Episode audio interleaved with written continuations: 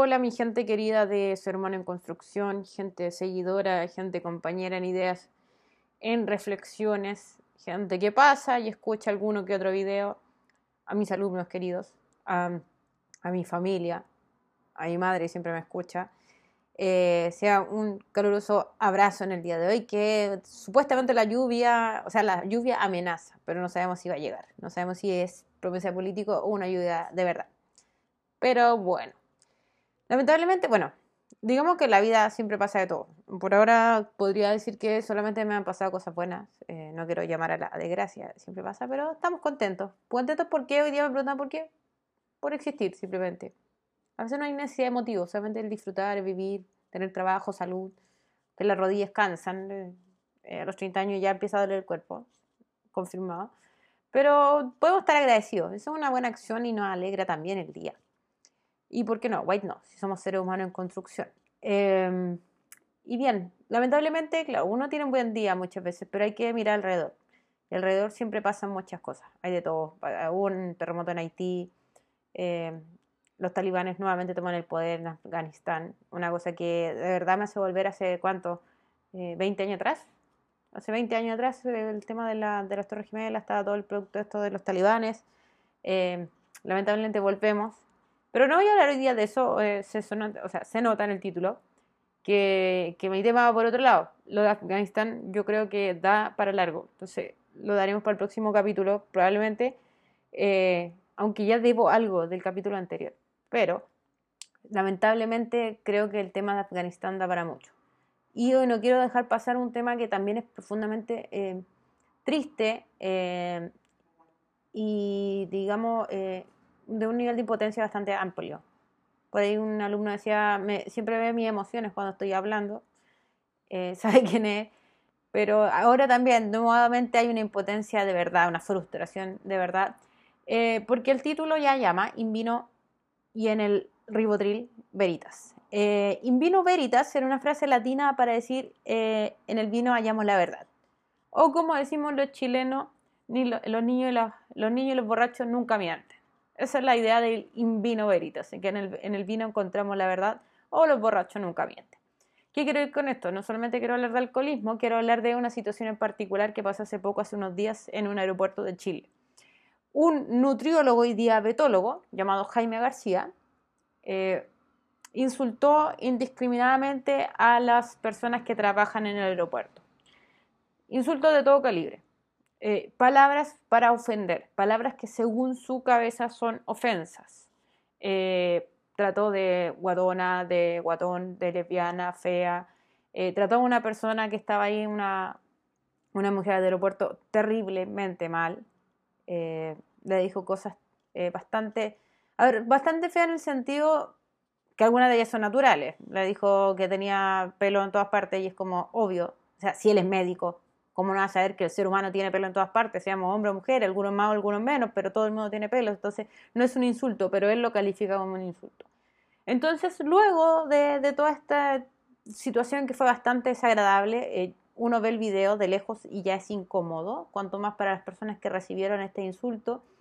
El, médico nos dice que, em, que fue sin querer, que tomó un ribotril, por eso el título del, del video, un ribotril y después tomó alcohol. Entonces se le apagó la tele, como decía un buen chileno, es decir, se olvidó de todo, no sabe por qué reaccionó así. Ahora, el título lo dice todo. Yo no voy a justificar, no puedo justificar mi actuar por temas de alcohol.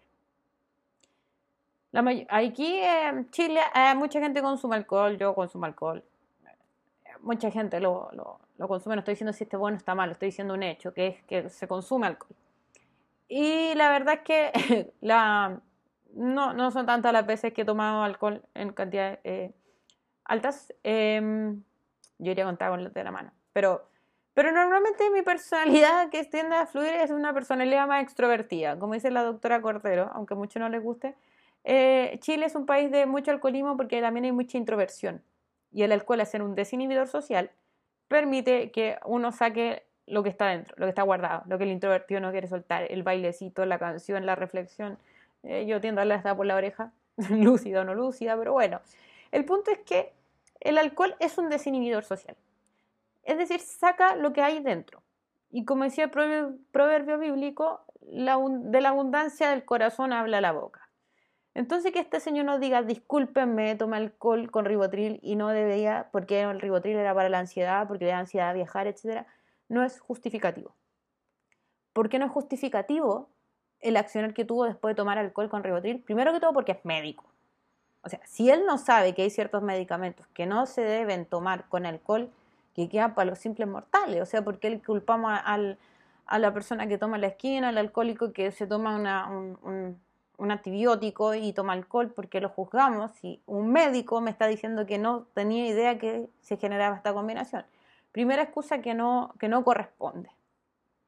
Segundo, no corresponde que un nutriólogo en cualquier condición, porque, a ver, digamos las cosas como son, el alcohol desinhibe, el alcohol cambia la actitud de la persona, pero como decían los latinos, decimos nosotros, en el alcohol habita la verdad, o sea, cuando uno ya está desinhibido, saca su verdadera personalidad. Entonces, si un nutriólogo en su cabeza ya tiene la intención de etiquetar de gordo a alguien, perdóneme, pero yo no quiero ir a ser nutriólogo. Y no me extrañaría que bajara el nivel de atención que tiene. Y que con una disculpa no pasa, porque por ahí lo entrevistaron otros famosillos, lo entrevistaron y le dijeron que tenía que tratarse psicológicamente. No estamos diciendo que está loco, sino que estamos diciendo que hay una raíz problemática, porque si él tiene problemas, tiene gordofobia, ¿qué quiere decir esto? No estoy diciendo que la obesidad esté bien o esté mal, estoy diciendo que él ve como un insulto al otro decirle gordo, descalificar por su, por su peso, un nutricionista, un nutriólogo descalificando por su peso, estamos mal. O sea, si es diabetólogo, él debe enfrentarse a muchos días, muchas veces a pacientes obesos y realmente no me gustaría estar en los zapatos de ese cliente que está pagando por un servicio, pero alguien que está tratando mal de fondo.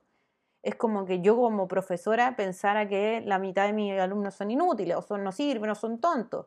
Al contrario, yo como profesora lo que más trato de hacer relucir en mis alumnos es que son seres humanos en construcción. Que no sepan algo no significa que sean tontos. Que tengan una habilidad para una cosa más que otra no significa que no puedan. Entonces, que un profesional descalifique al objeto de eh, relación o de estudio me parece terrible, horrible.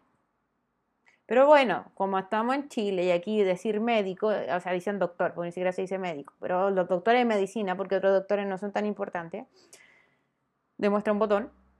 Eh, se le pone por ahí arriba. Hace tiempo atrás estaba ahí anexando una imagen de Robin Williams que murió recordando el personaje Pachams cuando él dice por qué a los médicos hay que darles tanta, tanta eh, me olvidó la palabra, pleitesía, pleitesía.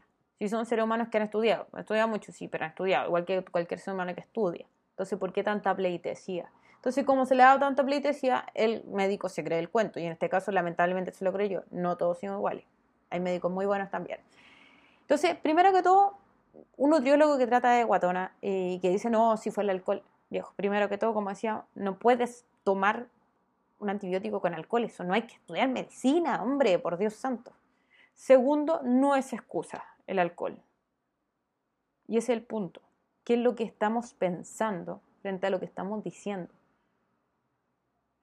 Otra cosa, el médico le dice a una mujer que tenía el pelo corto y que por eso yo creo que asumió que era lesbiana, simple prejuicio, porque hoy en día sabemos que no, no hay un, o sea, hay algo que reclamaba Simone de Beauvoir que era el estereotipo de las lesbianas, o sea, asumió que era lesbiana, asumió su orientación sexual por un corte de pelo. Estamos hablando de un prejuicio enorme. Tercero le dice es que no tienes ningún seguidor. O sea, caballero, ¿qué importancia tiene? O sea, además que son eufemismos, lo que quiso decir es que nadie se metería con ella, perdón que diga esa expresión, pero eso es lo que quería decirlo, trato de decirlo más pituco, pero trato de decir que nadie quería meterse con ella porque era gorda y era lesbiana y era peluda. Eso fue lo que dijo. Lo dijo en tonos terribles, pero eso es lo que dijo. Primero, ¿qué le importa la orientación sexual de la mujer que la está atendiendo en el avión? ¿Qué le importa? Segundo, o sea, si él fuera nutriólogo como corresponde, con la ética que corresponde, estaría preocupado del peso de la persona, no que sea una herramienta para insultar. Tercero, otra vez volvemos a lo mismo, o sea, si eres médico, ¿cómo no, te, no entiendes que los seres humanos todos tenemos vello, que es parte de nuestra vida tener vello, que no debería ser un insulto?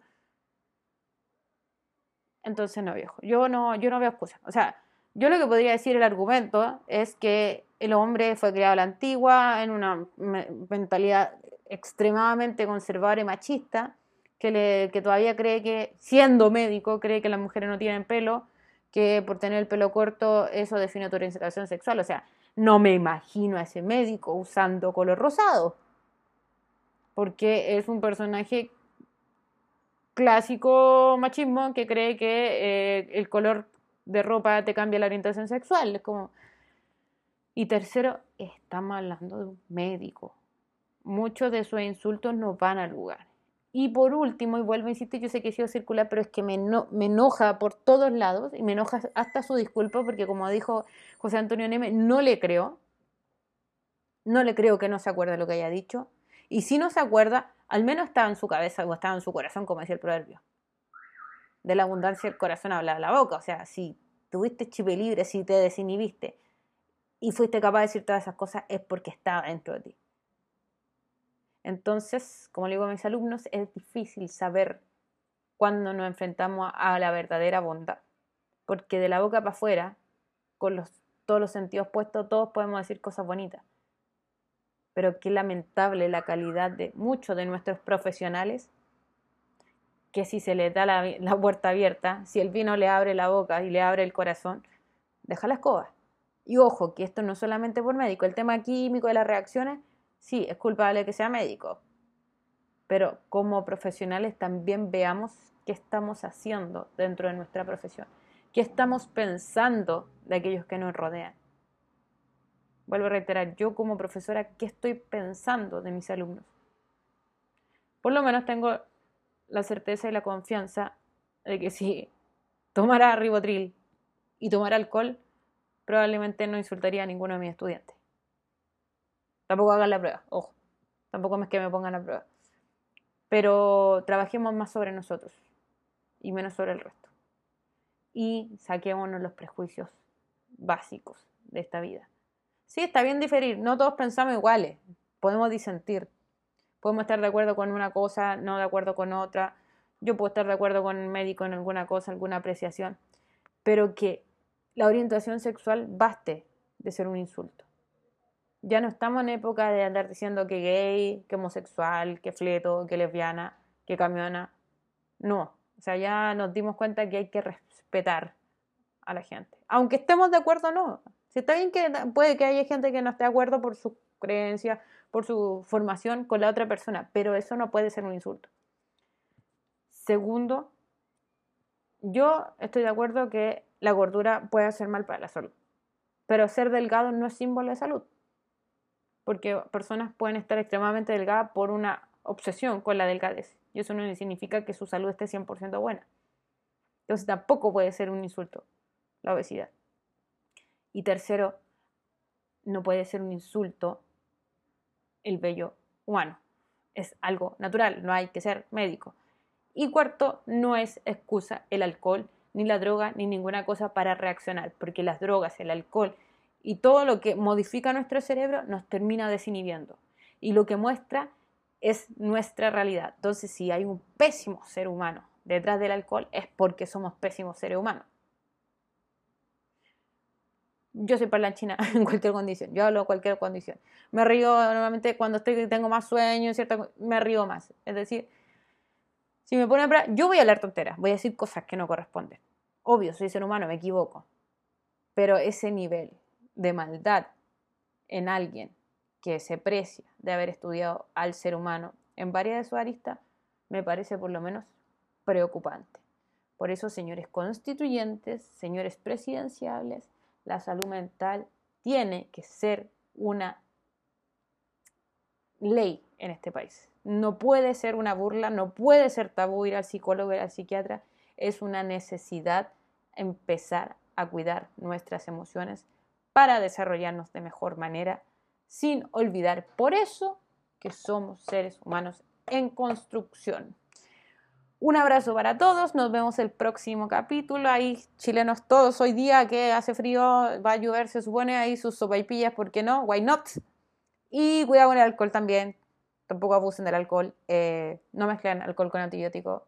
No soy, soy doctora, no medicina, pero lo sé, así que Vaya un abrazo para todos, todas, todos. Cuídense mucho y nos vemos el próximo capítulo.